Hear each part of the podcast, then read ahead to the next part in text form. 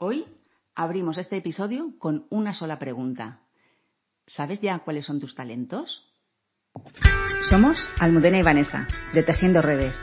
Tratamos temas relacionados con el desarrollo personal, profesional y las terapias. También hablaremos sobre crianza de los hijos y explicaremos las etapas por las que están pasando. Entre todos podemos tejer redes y crear un mundo mejor. Si nos pidiesen que definiésemos el talento, probablemente la mayoría de respuestas serían mm, pues una persona que destaca y triunfa por sus dones, pudiendo incluso llegar a ser número uno en lo suyo, en el número uno del mundo. Y si pidiésemos ejemplos, pues probablemente muchos dirían Messi, Cristiano, Nadal, Federer. ¿Y el resto de los mortales? Ese 99,9% de la población que no destacamos especialmente ni triunfamos, y digo destacar y triunfar entre comillas, siendo el número uno del mundo. ¿Acaso no tenemos talentos? Pues por supuesto que sí los tenemos. La dificultad radica en tomar conciencia de ellos, porque probablemente nunca nos han enseñado a verlos, a reconocerlos ni a valorarlos. Además, cada uno tenemos los nuestros particulares, no todos los talentos son iguales. ¿Acaso Nadal tiene los mismos talentos que Federer, aun siendo los dos tenistas? Pues no, cada uno tiene unas características especiales. Lo que sí vamos a ver son lo que tienen en común todos los talentos, sean los que sean, y son tres ingredientes. El primero, la pasión y el amor que le ponemos al hacer las cosas.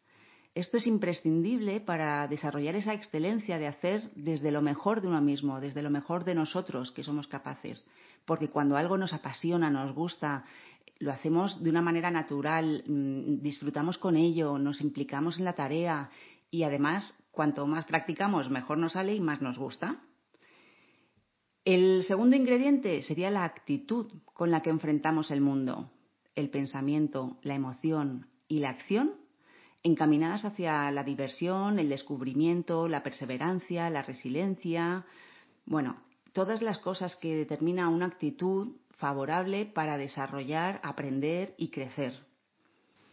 Cuando hablamos de esa actitud favorable, hablamos de pensamientos ecológicos.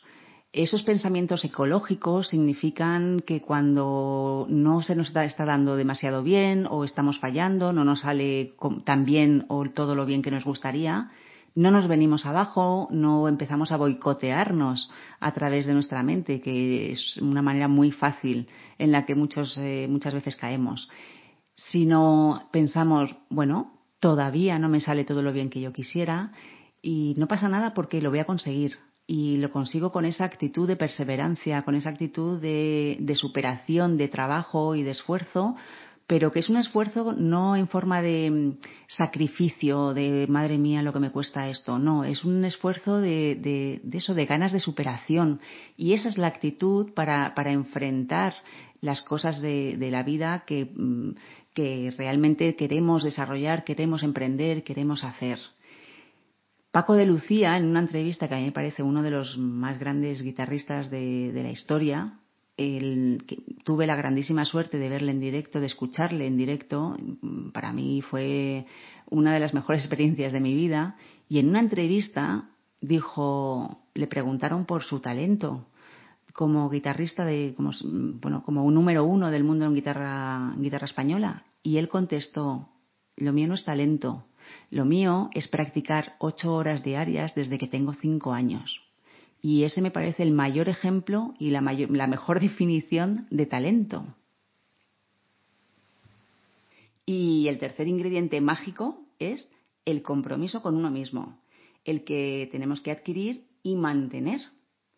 Además, vamos a hablar un poquito del compromiso porque es una parte muy importante, porque cuando no cumplimos con aquello con lo que nos hemos comprometido, sobre todo con nosotros mismos, nuestro cerebro lo registra y lo almacena. Y de este modo, cuando nos hacemos otra promesa, nuestro cerebro, de una manera muy inconsciente, va a decir, va, si total, si no lo vas a cumplir. Y estamos un poquito más cerca de realmente no cumplirlo. Sin embargo, cuando nos comprometemos con nosotros mismos en algo y por algún motivo no lo cumplimos, lo que sería conveniente es renegociar, fijar otro día y otra hora, otra hora para hacerlo y cumplirlo. Vamos a poner un ejemplo. Hemos decidido empezar una rutina para cuidarnos o para salir a andar o a correr. Y nos decimos, mañana madrugo un poco y me pongo a hacer ejercicio, mañana empiezo. Vale, y llega el día siguiente, suena el despertador, miramos por la ventana y resulta que está lloviendo, hace frío, tenemos sueño y qué pereza dar levantarse de la cama. Y decidimos, mm, pues no hacerlo, quedarnos durmiendo un ratito más. Ahí estamos un pasito más cerca de que esto se repita una y otra vez y nunca lo hagamos. Para que nuestro cerebro no registre ese va si total no lo va a hacer, deberíamos levantarnos, a pesar del sacrificio que nos suponga, y hacerlo. Si realmente existe una buena razón para, por el motivo que sea, para no hacerlo, nuestra recomendación es negociar con nosotros mismos y decir, por ejemplo, vale, pues ahora no voy a salir a andar o a correr, pero lo voy a hacer a mediodía, o por la tarde, o cuando tengamos el siguiente hueco para hacerlo. Y lo hacemos. Esto también afecta directamente a nuestra autoestima. Piensa en alguna situación que hayas vivido parecido a esta. ¿Cómo te has sentido después de cumplir con el compromiso adquirido? Y cuando no lo has cumplido, ¿cómo te has sentido? Probablemente, después de cumplir con un compromiso que te habías o con una meta que habías eh, fijado y lo has hecho a pesar del sacrificio que te ha costado, la gratificación, la satisfacción personal es muy grande y nos sentimos pues eh, contentos, alegres, eh, comprometidos con nosotros mismos, satisfechos y orgullosos de nosotros mismos. Y cuando no lo cumplimos, bueno, pues no nos sentimos tan orgullosos o tan satisfechos. Pues bien, tanto si cumples como si no, tu autoestima se verá afectada positiva o negativamente. Y por supuesto, esto vaya por delante, eh, es necesario fijarse objetivos reales y alcanzables. Podemos fijar un gran objetivo y ese objetivo lo tenemos que dividir en hitos, en pequeñas metas. Por ejemplo, si nunca hemos corrido y de repente nos da esa, por la moda esta del running, mm, que queremos correr la carrera, no sé, por mm, cualquiera de las asociaciones que las organizan, de 10 kilómetros. Y entonces, de repente, un día nos levantamos y dices, voy a correr y además en dos meses voy a hacer la carrera de 10 kilómetros. Hoy voy a empezar corriendo 40 minutos y haciéndome 5 kilómetros. Bueno, pues es muy probable que no lo consigas si estás fuera de forma, si no lo has practicado nunca. Hay que ir marcando pequeñas metas. Bueno, pues hoy voy a salir a andar 20 mm, minutos, de los cuales voy a correr 5. Y, preparar un, entrenamiento gradual, mm, alcanzable. Si nos proponemos salir de repente siete días a la semana, pues es muy probable que el cuarto no podamos con nuestra alma y abandonemos también. Así que, por favor, eh, siempre si nos marcamos un gran objetivo, que es maravilloso, podemos hacer un pequeño, una pequeña programación, un plan de acción para ir dividiendo ese, gran, ese gran objetivo en pequeñas metas, en hitos. Bueno, mantener ese compromiso también en los momentos bajos, difíciles, incluso lo que hemos dicho, renegociar con nosotros mismos si hace falta para adaptarse a las circunstancias, pero no abandonar nuestro compromiso. Vamos a volver al talento en general. Ya hemos visto los tres ingredientes y ahora vamos a volver a cómo reconocer estos talentos. Imagina por un momento algún gran objetivo que te fijaste en el pasado y que pese a todo lo conseguiste. ¿Qué mecanismos internos tuviste que poner en marcha para conseguirlo? Probablemente, si rascas un poco dentro de ti, seas capaz de reconocer algún talento detrás, los talentos son esas cosas que se nos dan bien o muy bien, de manera casi innata, y que como se nos suele dar bien, pues nos gustan mucho. Los desarrollamos y practicamos casi de una manera inconsciente y nunca nos imaginamos que eso que hacemos también y que nos gusta y que nos sale de una manera espontánea pueda ser un talento pues, por ejemplo, cuando son cosas obvias como un deporte, la expresión artística como pintar, cantar, tocar un instrumento, pues es más fácil reconocerlos, es más obvio, por así decir. Y también es más fácil que otros los reconozcan y que nuestros padres, cuando éramos pequeños, pues vieran que se nos da bien el deporte, se nos da bien un instrumento, lo que sea. Pero hay veces que esos talentos son mucho más sutiles. Vamos a poner un ejemplo.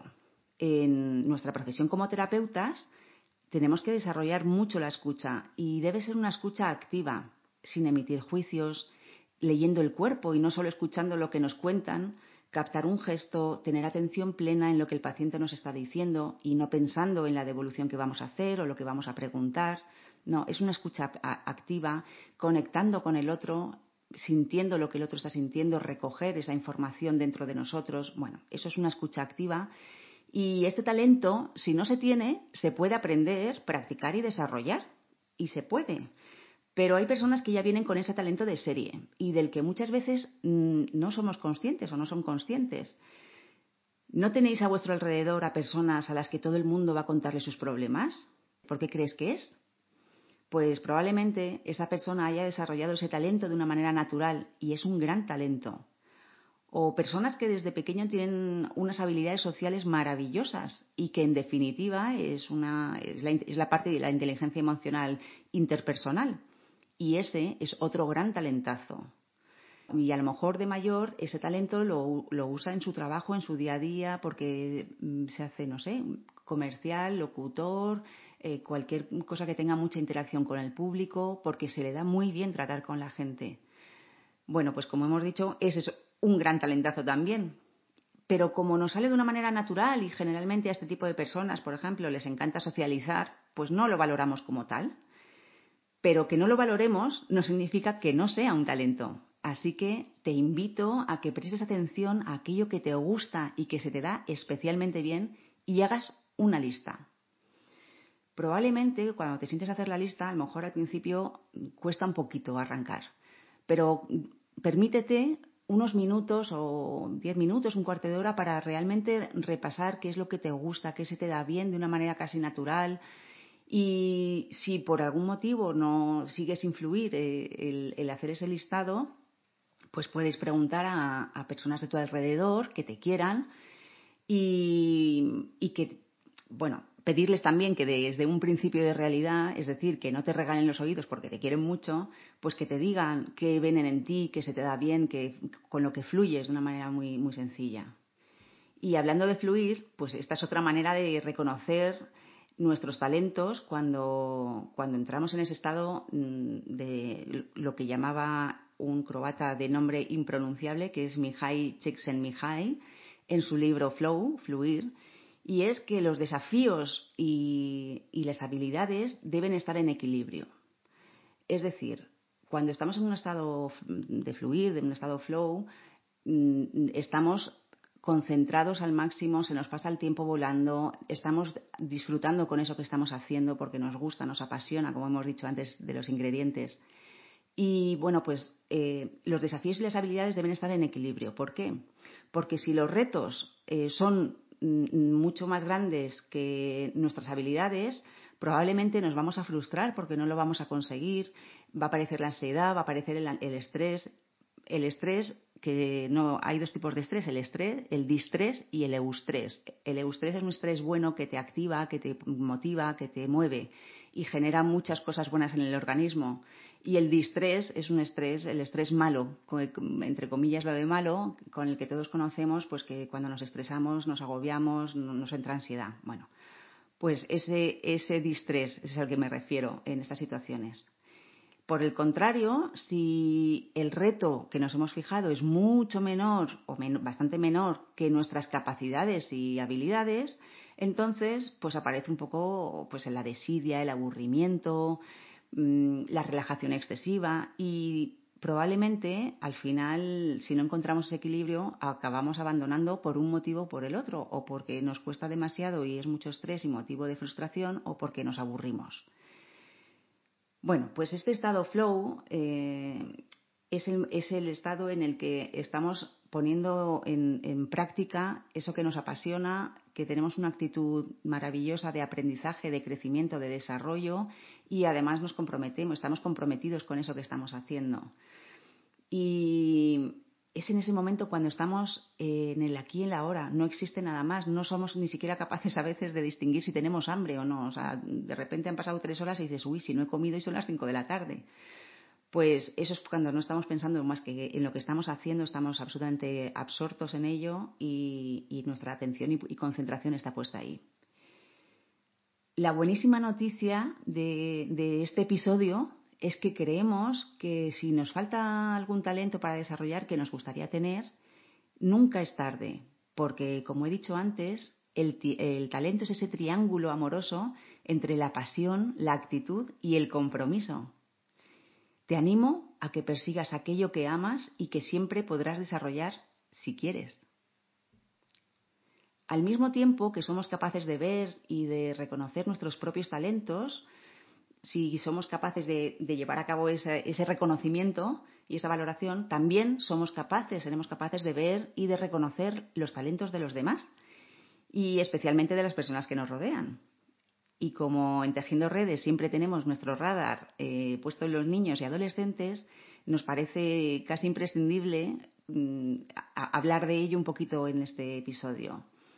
Nosotros, como padres, mmm, tenemos casi, casi digo, casi la obligación, entre comillas, eh, la obligación de reconocer los talentos de nuestros hijos para poder ayudar a potenciarlos. Y la pregunta estrella es, ¿Y eso cómo se hace? Porque, claro, no siempre es fácil ver esos talentos, que, porque, como hemos dicho, lo damos por algo natural, se le da bien al niño, pues mira qué bien, el niño es un líder en el colegio, pues es estupendo. Bueno, pues a lo mejor ese es el talento. Bueno, como siempre, insistimos también en que la única forma de enseñar es con el ejemplo. Si nuestros hijos ven nuestra pasión en lo que hacemos, la actitud también con la que enfrentamos nuestras tareas, y no abandonamos nuestros propios compromisos, tendremos gran parte del trabajo hecho. Si encima potenciamos sus pasiones, estaremos haciendo una grandísima y necesaria labor con nuestros hijos, incluso aunque sus pasiones no sean ser médico, ingeniero o futbolista. Dejar espacio a nuestros hijos para que hagan y desarrollen lo que realmente les gusta, y darles la opción de que prueben hasta que encuentren aquello que realmente les satisfaga y les apasione, sin imposiciones. Que prueben todas las extraescolares que ellos quieran, mm, que hagan pintura, luego hagan fútbol, luego hagan hockey, luego eh, toquen un instrumento, lo que les vaya moviendo en cada momento. Con esto no queremos decir que si el niño de repente quiere baloncesto y el mes siguiente quiere fútbol y el mes siguiente quiere hockey y luego quiere, no sé, patinaje, pues que se le permita, porque también hay que enseñar que el, compromiso, que esa es parte de, de ese talento, eh, requiere eh, una continuidad. Si hemos empezado en un equipo de baloncesto y además nos hemos comprometido con los partidos y demás, pues eh, evidentemente tenemos que enseñar al niño que puede cambiar de actividad, por supuesto que sí, pero cuando termine su compromiso eh, que, al que ha llegado en esa actividad, con ese equipo o con lo que sea. Así que tiene que haber un, un mantenimiento en las actividades en ese aspecto.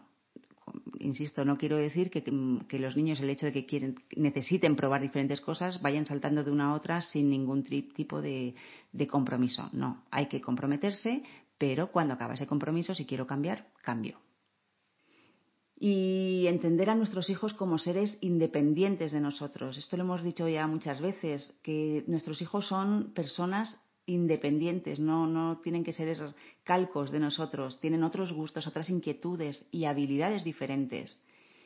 Y, por supuesto, quererles por quienes son, no por sus comportamientos. Los niños, los adolescentes, están ensayando para la vida y, como todos nosotros, se van a equivocar muchísimas veces porque el único que, que se equivoca es el que lo intenta, los demás no se equivocan.